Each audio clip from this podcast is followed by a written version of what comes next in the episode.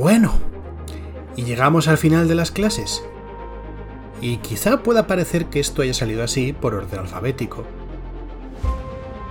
Pero la verdad es que nadie quería compartir programa con una clase conocida por dar collejas por sorpresa y robar bocadillos.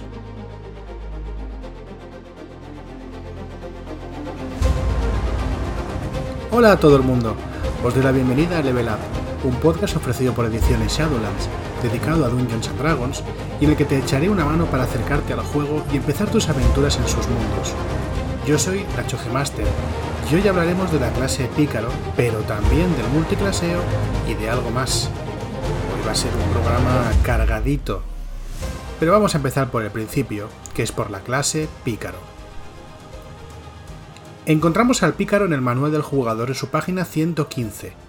El pícaro es una de las cuatro clases más icónicas de Dungeons and Dragons, junto con el clérigo, el guerrero y el mago. Fue una de las primeras en aparecer y todas las versiones de Dungeons and Dragons hasta la fecha han tenido al pícaro en su manual básico. Y no es para menos, porque el pícaro es una clase versátil y rápida que aprovecha la agilidad y la astucia para sacar partido de las circunstancias que le rodean en combate, es una clase muy móvil, capaz de causar grandes daños a objetivos específicos y tiene una enorme selección de habilidades con las que acaba siendo muy preciso. Cuando apareció, el pícaro era conocido como el ladrón, y siempre se le ha vinculado un poco hasta cierto punto con este aura de subterfugio y de criminalidad. No obstante, con el tiempo, el pícaro ha pasado a ser algo un poco más flexible, más abierto, como una especie de conglomerado de clases más pequeñas que acaban siendo arquetipos de ese típico personaje astuto, rápido, vivaz y, por qué no, carismático, que intenta medrar allí donde los demás fracasan, eh, probablemente haciéndoles fracasar él. Eh, se trata de una criatura eh, astuta y muchas veces oscura y, en fin, una persona a la que prefieres tener de cara y no perder de vista. No obstante, verás cómo mm, hay muchos arquetipos en Dungeons and Dragons, tanto en esta edición como en las anteriores, donde el pícaro se aleja un poco del arquetipo este de criminal, pero sigue siendo un personaje que está basado en la velocidad, la agilidad, la astucia y el oportunismo. Cuando hablemos de los arquetipos probablemente lo verás un poco más claro. Sea dicho de paso, soy un firme defensor de que los pícaros sean bastante más que ladrones. Porque, si os fijáis, el pícaro es la única clase que... Eh, bueno, ya veréis las actitudes de clase que tiene. Eh, no digo que no sea un buen combatiente, lo es, es un buen combatiente, relativamente hablando, pero es un buen combatiente pero también tiene ese toque de eh, ser un tipo muy habilidoso y tener un montón de recursos. Es la única clase que se basa en su astucia y en las habilidades y no recurre a la magia. Esto para mí es importantísimo, porque acaba convirtiendo al pícaro en un paraguas donde se meten eh, gente tan dispar como un asesino encapuchado que envenena sus armas o lo más parecido a Sherlock Holmes que te puedes hacer en Dungeons and Dragons. Pero vamos allá y vamos a empezar con los rasgos y competencias del pícaro.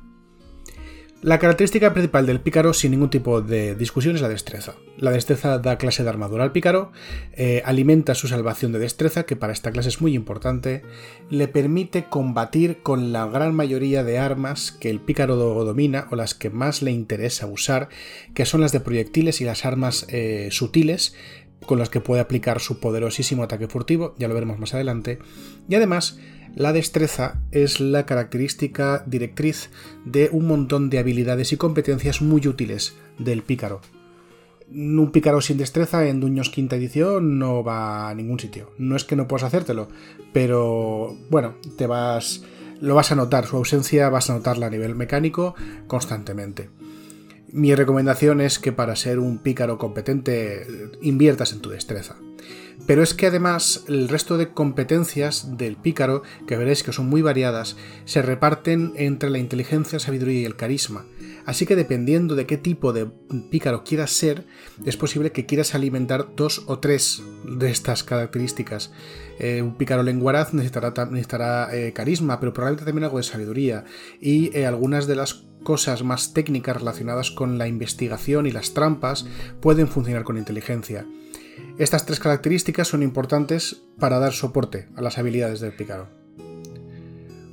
Por último, y como parece evidente, cualquier personaje se beneficia de una constitución más o menos decente, teniendo en cuenta que el pícaro va a estar muchas veces en primera línea de combate, aunque se mueva de ahí, ya lo veremos más adelante, y que no tiene un dado de golpe eh, alto, no tiene un dado de 10, un dado de 12, como otros guerreros de primera línea, eh, constitución nunca le va a venir mal. Hablando de lo cual, el dado de golpe del pícaro es dado de 8 son competentes con salvaciones de destreza e inteligencia, aunque más adelante adquieren también salvación en sabiduría, ya lo veremos. Los pícaros son competentes con armaduras ligeras y son competentes con armas sencillas, a las que se añaden la ballesta de mano, la espada corta, la espada larga y el estoque. Como verás, tiene un repertorio de armas decente, mm, no demasiado poderoso, pero decente, eh, y incluye algunas armas como la espada corta o el estoque, que van a ser eh, pues prácticamente la, el ABC del pícaro dentro del combate. Pero su armadura no es demasiado gruesa, lo que quiere decir que esa destreza de la que hablábamos antes le va a ayudar a esquivar ataques y golpes. Eh, allí donde otros luchadores podrían preferir poner un escudo o confiar en su armadura para no ser dañados. Los pícaros son la clase que tiene más competencias de habilidad, son competentes con cuatro habilidades a elegir de entre acrobacias, atletismo, engaño, interpretación, intimidación, investigación, juego de manos, percepción, perspicacia, persuasión y sigilo. Ahí es nada. Pero es que además son competentes con herramientas de ladrón. Estas competencias de habilidad y con herramientas se vuelven muy poderosas en manos de un pícaro, ya que tiene varias cosas que van a alimentar y van a potenciar esta capacidad, como veremos a continuación y como empezamos con la capacidad de pericia. El pícaro gana pericia a nivel 1. La pericia, ya la hemos visto en otras ocasiones, en concreto en la clase de bardo, es una aptitud que permite al pícaro duplicar su bono de competencia en determinadas pruebas de característica.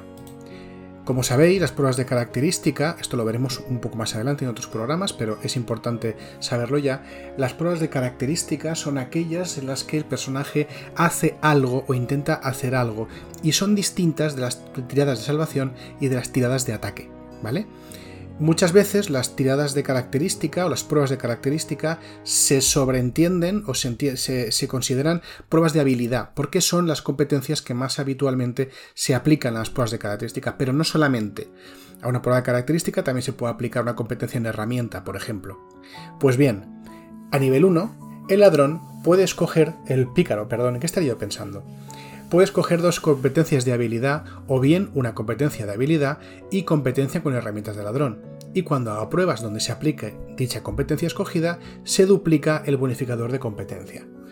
Un pícaro que a nivel 1 escogiese sigilo como, eh, como una competencia en la que se aplique su pericia, en vez de sumar un más 2 cuando haga tiradas de destreza donde se pueda aplicar la competencia de sigilo, aplicaría un más 4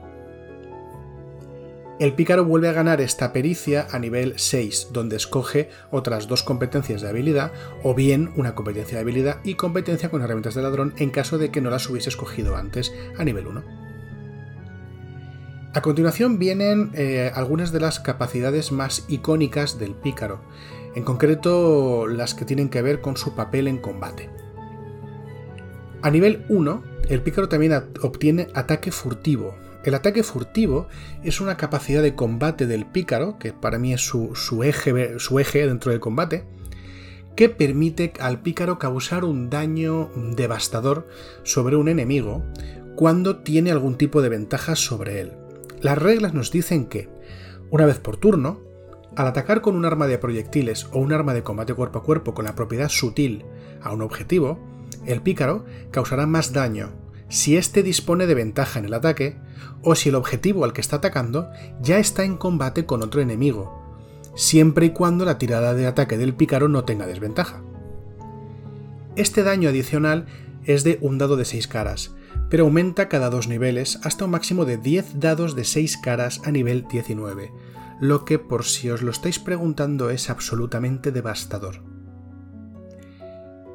Hay que tener en cuenta varias cosas. Estos detalles serán más evidentes cuando eh, hablemos de la economía de acción y de las capacidades de los personajes en combate. Pero daros cuenta de que eh, la regla dice que una vez por turno.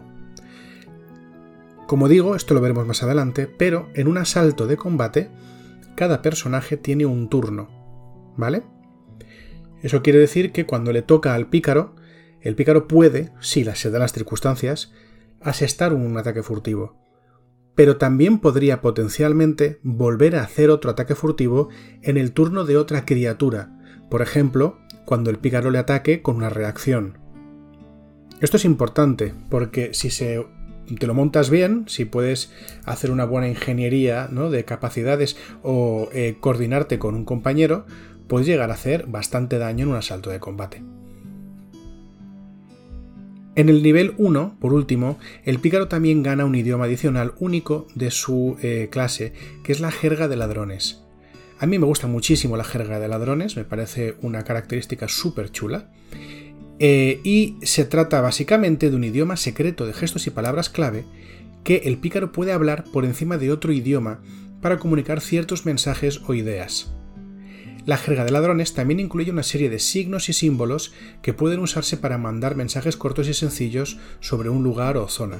Un poco como las señales de los mendigos, ¿no? O las señales que se dejan eh, algunas profesiones o incluso eh, algunas culturas tribales en zonas salvajes.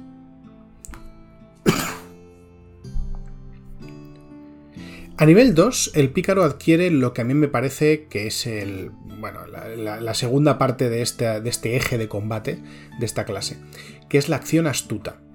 La acción astuta es lo que marca al pícaro como una clase móvil y ágil que eh, es difícil de atrapar en combate y que eh, va a lograr que esté moviéndose prácticamente siempre, saltando de un enemigo a otro y buscando los lugares para meter una puñalada y causar daño.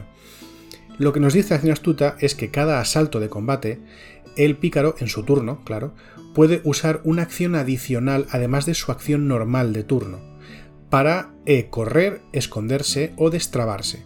Esto quiere decir que un pícaro podría hacer una acción normal, moverse y luego con su acción adicional volver a moverse, que es la acción correr.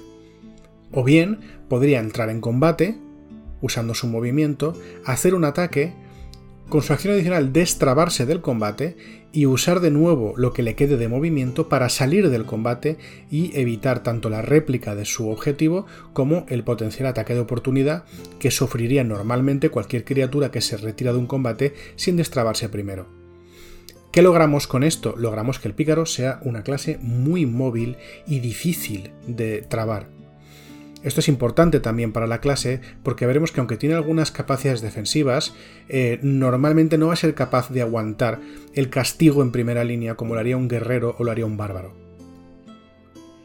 A nivel 5, el pícaro gana la primera de estas capacidades defensivas de las que hablo, y es la esquiva asombrosa. Como reacción, el pícaro puede dividir el daño de un ataque que pueda haber y que le impacte. Hay que tener en cuenta que esto solamente puede hacerse una vez por asalto, dado que los personajes solo tienen una reacción por asalto, y que el pícaro tiene que ver el ataque que le va a impactar. Es decir, si está sorprendido o si la, criatura que está atacándole eh, ataca desde una posición oculta, no podría dividir el daño de esta manera, pero aún así, ser capaz de dividir a la mitad el daño de un ataque por asalto es bastante, bastante interesante. A nivel 7, el pícaro gana evasión, que es otro rasgo defensivo muy potente. Ya lo vimos con el monje. Cuando el pícaro debe hacer una salvación de destreza para reducir el daño de un efecto, no sufre ninguno si la pasa y la mitad si no la pasa. Esto se aplica a ataques de aliento de dragón, de varios al menos, y muchos conjuros de daño de área como bola de fuego o como relámpago zigzagueante. A nivel 10, el pícaro recibe una mejora de característica adicional. Esto ya sucedía con el guerrero, si os acordáis. Normalmente, todas las clases obtienen una mejora de característica a los niveles 4, 8, 12, 16 y 19. El pícaro, además, recibe una mejora de característica adicional a nivel 10. Como ya sabes, estas mejoras de característica pueden usarse para eh, mejorar tus características eh, en más 2, una de ellas, o en más 1, dos de ellas, o bien adquirir una dote en caso de que eh, estéis usando las opcionales de dotes. A nivel 11, el pícaro gana una maravilla de aptitud que para mí lo convierte en un maestro de las habilidades, y es que el pícaro gana talentos fiables. En las pruebas de característica donde aplique su bonificador de competencia, si en el dado de 20 caras saca menos de 10, se trata como un 10. Esto es, nunca va a sacar menos de 10 en el dado cuando se trate de una prueba de característica donde el pícaro pueda aplicar su bonificador de competencia. Es decir, si el pícaro tiene una competencia que añadir, ya sea una herramienta o ya sea una habilidad o un juego, un vehículo, a una prueba de característica, nunca va a sacar menos de 10 en el dado. Esto es bastante más potente de lo que parece, porque a nivel 11 quiere decir que muy probablemente el pícaro nunca vaya a sacar menos de 15 en la tirada. Eh, no sacar menos de 15 quiere decir que la mayoría de tiradas del juego las va a superar, da igual lo que salga en el dado. Pero es que si estamos hablando de una competencia donde se haya aplicado pericia y que esté duplicada, no es nada raro que el pícaro empiece a sacar 20 picos en este nivel y en adelante. Eh, si un pícaro se especializa bien, mm, con pericia y talentos fiables, es posible que no vuelva a fallar nunca una tirada de determinadas habilidades. Esto es muy potente, es realmente muy potente.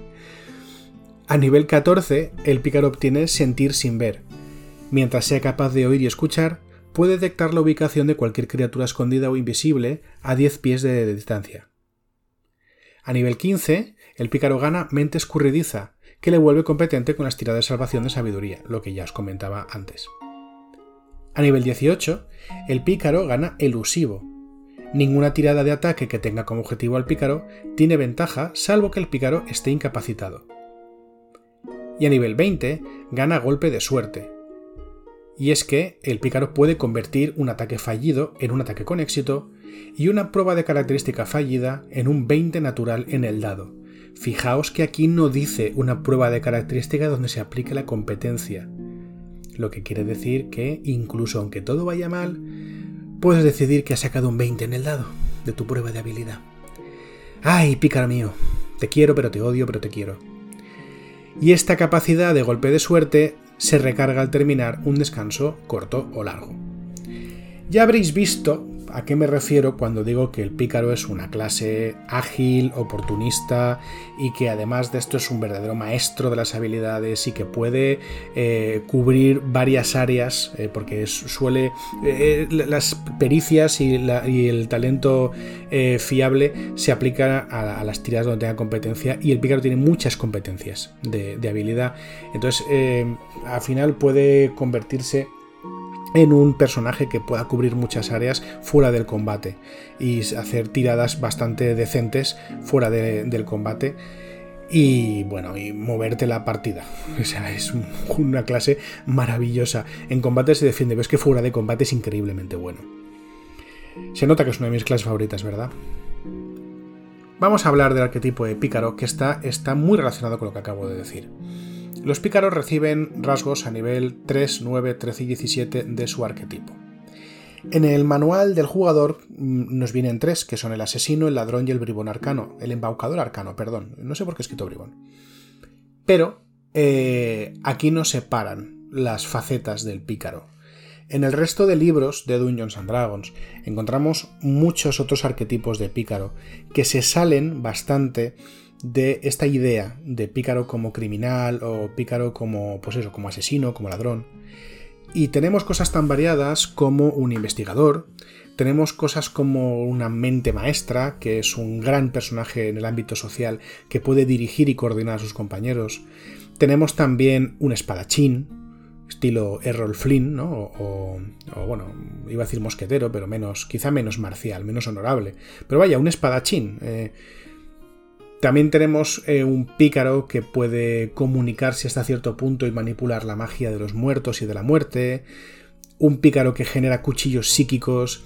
Es decir, em, al final hay un montón de cosas que el pícaro puede ser. Puede incluso, eh, me estaba pensando, hay un pícaro que, obtiene ciertas capacidades eh, relacionadas con la naturaleza y con eh, el hostigamiento con armas a distancia, que pisa mucho en el terreno del explorador y se convierte de hecho en una especie de explorador pero sin, sin habilidades mágicas y que pega unos pepinazos locos a distancia porque claro es que sigue teniendo ataque furtivo.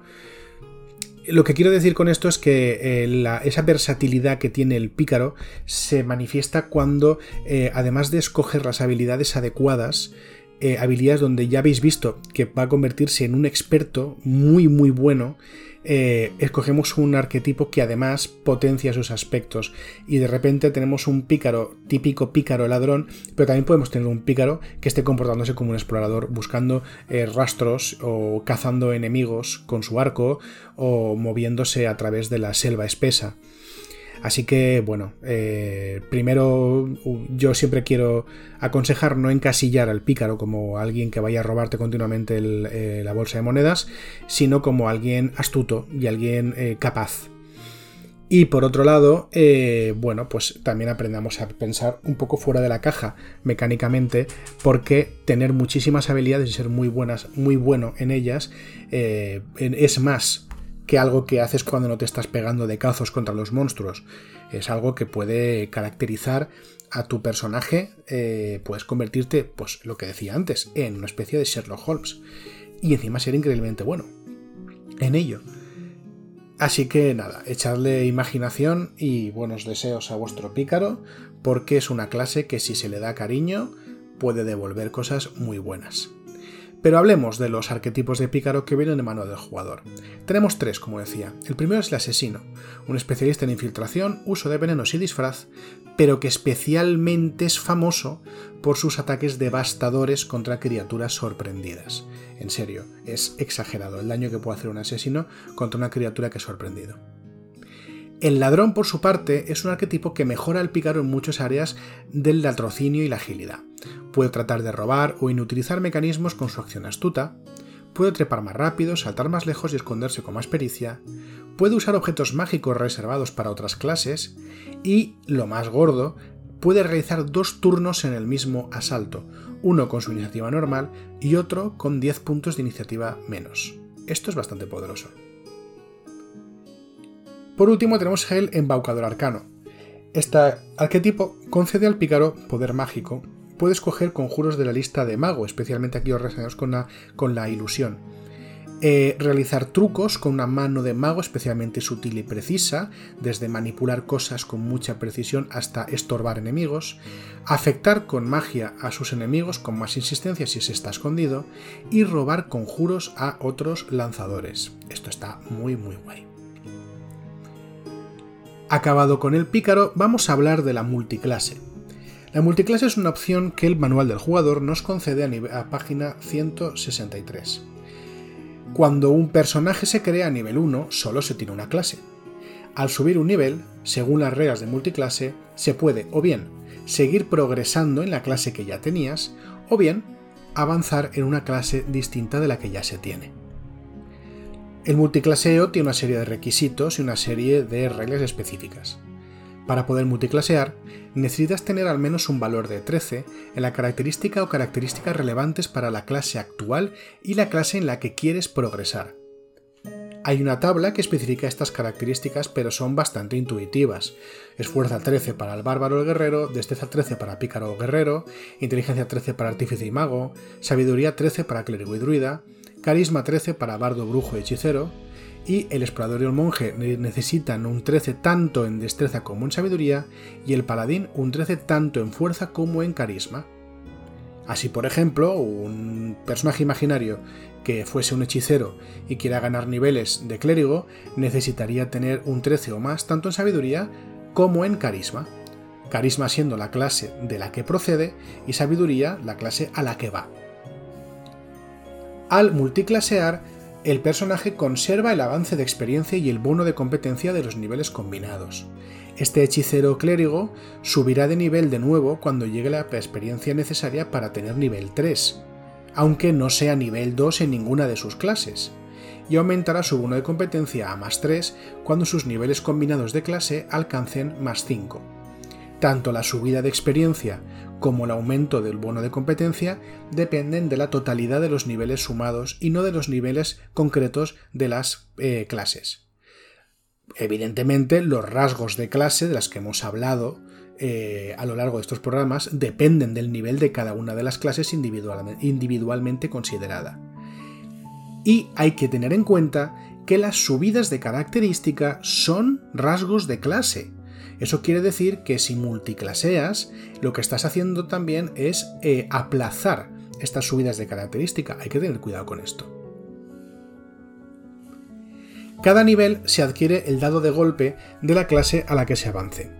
A primer nivel se adquiere el dado de golpe de la clase eh, en la que te estrenas, por así decirlo, y obtienes tantos puntos de golpe como el, dado máximo, como el máximo de este dado de golpe, que es lo habitual pero cuando se sube a otra clase distinta se gana el dado de golpe de esa clase y o bien se tira ese dado de golpe o bien se gana su, valor promedio en puntos de golpe que se añaden a los anteriores, ¿vale? Un hechicero nivel 1 tiene eh, un dado de golpe dado de 6 y por tanto tiene 6 puntos de golpe más un modificador de constitución. Pero al subir de nivel 1, al subir de nivel, perdón, y progresar a la clase de clérigo, tirará un dado de 8 pero para empezar ganará un dado de 8 como dado de golpe y o bien tirará ese dado de 8 o bien ganará su promedio alto que son 5 puntos de golpe a lo que sumará su modificador de constitución, ¿vale? Si a nivel 3, o sea, a nivel de personaje 3, ese personaje vuelve a su clase de hechicero y se convierte en un hechicero 2 clérigo 1, volverá a tirar un dado de 6 caras que es el dado de golpe del hechicero a cada clase, cada vez que ganes un nivel en una clase concreta, ganas el dado de golpe de esa clase y lo tiras o bien ganas el nivel promedio de ese dado de golpe en puntos de golpe, ¿vale? Multiclasear también tiene efectos sobre las competencias. Progresar a una clase diferente a la primera concede a veces ciertas competencias dependiendo de la clase a la que se va a acceder.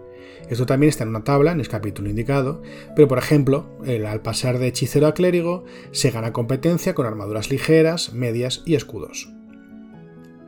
Hay ciertos rasgos de clase que se obtienen de distintas fuentes y que tienen interacciones específicas. Por ejemplo, canalizar divinidad, como sabéis, es un rasgo de clase que está compartido por el clérigo y el paladín.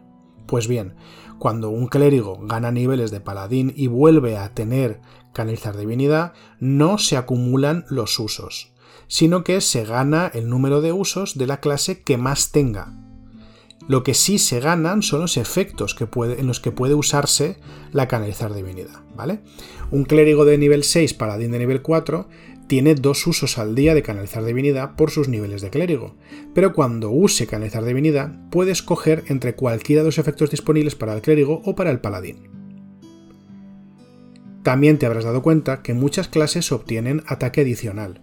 Pues bien, ataque adicional no se apila. Si tienes ataque adicional por ser, por ejemplo, un bárbaro y lo vuelves a ganar como guerrero, no lo obtienes de nuevo. Hay una excepción y además de aquí voy a rectificar una cosa que no dije cuando hablé del guerrero. Muy mal, Nacho. Hoy cuando escuchen esto los jefes me van a dejar sin whiskas. Y es que el guerrero acaba ganando ataque extra a nivel 11 y 20 además del 5. Y cuando lo gana a nivel 11 puede hacer 3 tiradas de ataque cuando ataque. Y cuando lo gana a nivel 20 puede hacer 4 tiradas de ataque cuando ataque. Es decir, gana versiones más poderosas del ataque adicional. Si esto sucede, o sea, imaginemos que estamos hablando de un bárbaro nivel 5 que ya eh, ha ganado ataque adicional, pero que luego progresa hasta guerrero de nivel 11. Cuando esto sucediera, sí ganaría el ataque adicional que gana el guerrero a nivel 11, pero porque es más potente que el que ganó como bárbaro de nivel 5 o como guerrero de nivel 5, vaya.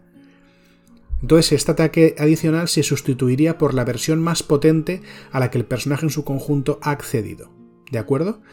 No obstante, en clases donde no se adquiere más de una vez o no se hacen más de dos ataques, esto no se apila. Un explorador nivel 5, un monje nivel 5, no pega tres veces, pega dos veces por ataque adicional porque este no se apila. De una manera parecida, hay algunas aptitudes de clase que también permiten imitar esto, por ejemplo, la hoja sedienta del brujo. Mm, tampoco se apila, ¿de acuerdo? Por último, hablaremos de la defensa sin armadura, que es un rasgo que comparten el bárbaro y el monje, aunque son ligeramente distintas. Pues bien, eh, cuando un personaje tiene defensa sin armadura, garantizado por una clase, no puede volver a adquirirlo por otra clase. Es decir, un bárbaro monje multiclase tendrá la defensa sin armadura o del bárbaro o del monje, de eh, lo primero que haya escogido, o la primera, eh, la primera clase en la que haya ganado esta, esta aptitud. ¿De acuerdo? No tendrá las dos a la vez, ni tampoco puede escoger cuál quiere. Tiene la primera que adquirió. Esto además constituye una excepción a la regla de la página 14 del manual del jugador que habla sobre, la, eh, sobre las fuentes de clase de armadura que el personaje puede escoger. ¿Qué pasa con los conjuros? Bueno, pues esto es un poco interesante, porque eh, cuando un personaje multiclase que combine más de dos clases lanzadoras de conjuros, eh, preparará o conocerá conjuros como las clases por separado que lo compongan. Un hechicero de nivel 1, clérigo de nivel 1, conoce conjuros como si fuese un hechicero de nivel 1 y prepara conjuros como si fuese un clérigo de nivel 1. Los trucos sin embargo, ganan poder con el, total, nivel total del personaje. Dicho de otra manera, la cantidad de conjuros que puedes preparar o que conoces dependen de las clases individualmente consideradas y no del nivel total del personaje. Sin embargo, con los espacios de conjuro no pasa esto. El número de espacios de conjuro diarios sí que depende de las clases combinadas. Hay clases, sobre todo aquellas que su progresión de conjuros llega hasta el nivel 9, hasta, el nivel de conjuro 9, eh, que son el bardo, el clérigo, el druida, el hechicero y el mago, estas clases suman sus niveles para determinar cuántos espacios y de qué nivel tiene el personaje. Sin embargo, aquellas clases que tienen una progresión de conjuro más pequeña, por ejemplo, que solamente llegan hasta nivel 5, como es el caso del artífice, el explorador o el paladín, solo añaden la mitad de sus niveles de clase.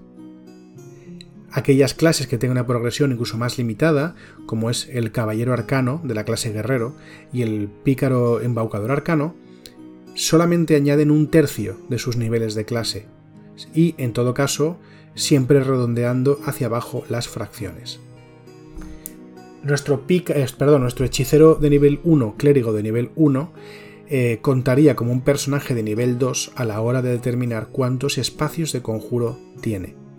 No obstante, el personaje que antes veíamos, el clérigo de nivel 6, paladín de nivel 4, cuando para ver cuántos espacios de conjuro tiene, se consideraría un personaje de nivel 8, por sus 6 sus seis niveles de paladín, de clérigo, perdón, y la mitad de sus niveles de paladín, que como es paladín de nivel 4, sería 2. ¿Qué pasa? Que nos podemos encontrar con que cuando hacemos esto tenemos espacios de conjuro para eh, niveles de conjuro que no podemos lanzar. Pues bueno, pues es lo que hay. es lo que hay, porque es posible que no tengas ningún conjuro. Por ejemplo, puede ser que te encuentres cuando tienes espacios de nivel 3, pero ni conoces ni puedes preparar conjuros de nivel 3. Porque aunque la suma de tus clases sí que te dé acceso a esos espacios, tus clases por separado aún no han llegado al conocimiento de ese tipo de conjuros. Pues bueno, esos espacios de nivel más alto los usas para lanzar conjuros que sí que puedes lanzar, pero a un nivel más alto. Hay una última estipulación que es la magia de pacto. Como os dije, los brujos tienen su propia mecánica de magia y esta no se usa para calcular tus espacios de conjuro diarios y de otras clases. Es decir, si tú eres un multiclase brujo y cualquier otra clase lanzadora de conjuros, los niveles de brujo no se añaden a los de la otra clase lanzadora de conjuros para comprobar cuántos conjuros puedes lanzar al día. Tú simplemente lanzas tus conjuros de brujo y luego tienes los otros conjuros de la otra clase.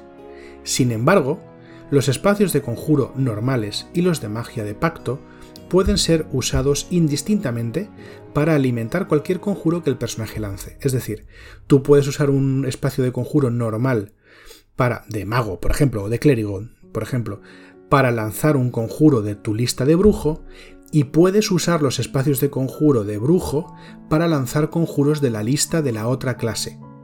Así que, aunque progresan de manera separada, son intercambiables en ese sentido. Como habéis visto, la multiclase no es sencilla. Hace falta echar un buen vistazo, entenderla bien y sobre todo tener en cuenta lo que se gana y lo que se pierde, porque incluso aunque ganéis mucha versatilidad con esto y hay combos especialmente poderosos, puede suceder que renuncies a ciertas capacidades que, eh, a las que accederás mucho más tarde. Yo la desaconsejo para la gente que es primeriza, eh, pero desde luego, eh, si tienes una buena idea o si la, progresión de tu personaje te lleva a cambiar de clase, pues bueno, eh, la ficción está por encima, claro. Vamos a pasar a una cosita más. De vez en cuando los jefes me dejan hablar de mi libro, literalmente de mi libro. Así que voy a haceros una pequeña reflexión. La progresión de clase y a través de niveles es un clásico de Dungeons and Dragons. Y eh, ha sido así en todas sus ediciones y también lo ha sido en los juegos que derivan de Dungeons and Dragons como Pathfinder o el movimiento OSR que recrea las versiones más antiguas de Dungeons, o no, recrea y las versiona, evidentemente. Muchos otros juegos de rol tienen un progreso o bien por niveles que se estructura de una manera muy distinta, o bien tienen un progreso por rangos de personaje mucho más abierto, con niveles más flexibles o en realidad sin niveles en absoluto, escogiendo los jugadores nuevas capacidades conforme sus personajes pueden adquirirlos. Y quiero poneros el ejemplo de esto en Eterno Azul, el juego que, como sabéis, estoy escribiendo. Eterno Azul tiene un sistema muy simplificado de clases de personaje que en este sistema se llaman arquetipos. Los arquetipos son mucho más específicos que las clases de Dungeons and Dragons. De hecho, se parecen bastante a los propios arquetipos de las clases de Dungeons and Dragons. Pero, a cambio, son mucho más simples. Cada arquetipo concede al personaje una competencia genérica en aquellas cosas donde el arquetipo debería ser hábil. Una sola aptitud especial y, como sucede en Dungeons and Dragons, un corto listado de equipo. Esto quiere decir que, por ejemplo, si tu personaje es un granuja, esta competencia genérica se aplicará a todas aquellas cosas que eh, razonemos de una manera más o menos sensata eh, o que tenga sentido para el caso que debería hacer bien un granuja, en vez de ir fijándonos en una lista de habilidades o una lista de competencias de otro tipo donde eh, nos diga de manera unívoca si se aplica o no se aplica su competencia. Algunos de estos arquetipos son genéricos, reflejando ocupaciones que se dan con frecuencia en el mundo de Cea y en el Eterno Azul, como mercenarios, granujas, diletantes o exploradores. Otros arquetipos están íntimamente vinculados con facciones y poderes dentro del escenario, como los magos de la Torre Azul, la orden arcana más influyente, los siniestros indagadores de la iglesia totalitarista del mandato de Aebon, o los pilotos de la cofradía de navegantes, que combinan magia y pericia para manejar sus navíos.